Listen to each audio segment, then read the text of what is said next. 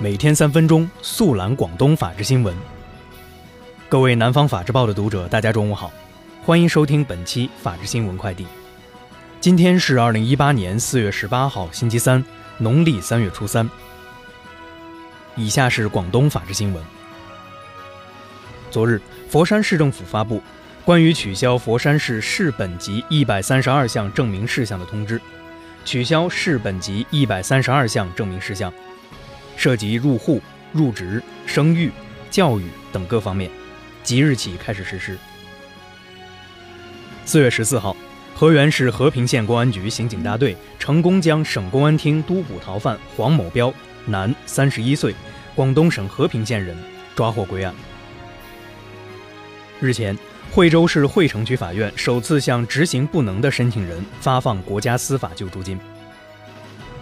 针对深圳男子深圳通卡欠款两千一百四十万一事，深圳通有限公司相关负责人回应，可能是卡片在使用过程中出现刷卡异常或者芯片受损，因此机器在读写时出现问题，实际并没有欠款。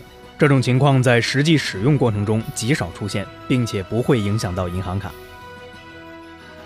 近日，潮州市潮安区一辆货柜车上的集装箱突然脱离车身并侧翻。砸中一名骑电单车经过的女子，附近近百名村民将重达两吨的集装箱抬起救助，目前该女子已脱离生命危险。日前，湛江雷州一九岁小女孩因丢失一本课本，遭母亲毒打至满脸是血的视频在网上热传。据了解，小女孩家庭较为贫穷，母亲疑似患有精神疾病。当地警方通报，目前小女孩的伤势已经稳定。四月十六号，东莞一辆小轿车撞进石龙一所小学内，所幸当时还未到上学时间，并未造成人员伤亡。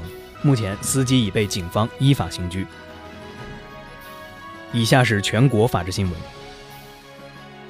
近日，国务院发布关于支持海南全面深化改革开放的指导意见，将在海南省推行新能源汽车和节能环保汽车，逐步禁售燃油汽车。预计在二零三零年全岛实现禁行禁售燃油汽车。四月十七号，中国首批身份证网上功能凭证正式启用，首次亮相支付宝。首批试点城市有三个，分别为浙江衢州、浙江杭州和福建福州。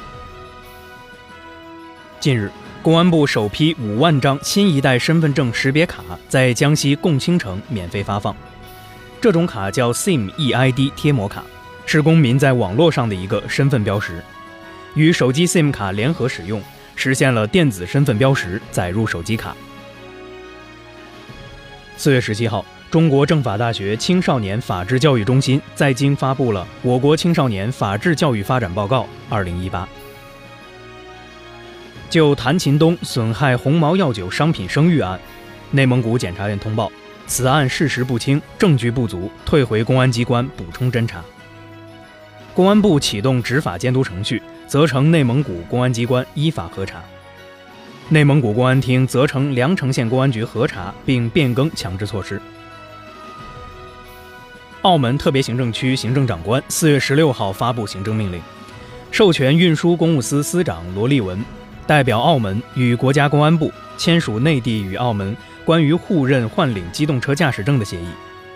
此举意味着两地轻型汽车驾照互认有望短期内实施。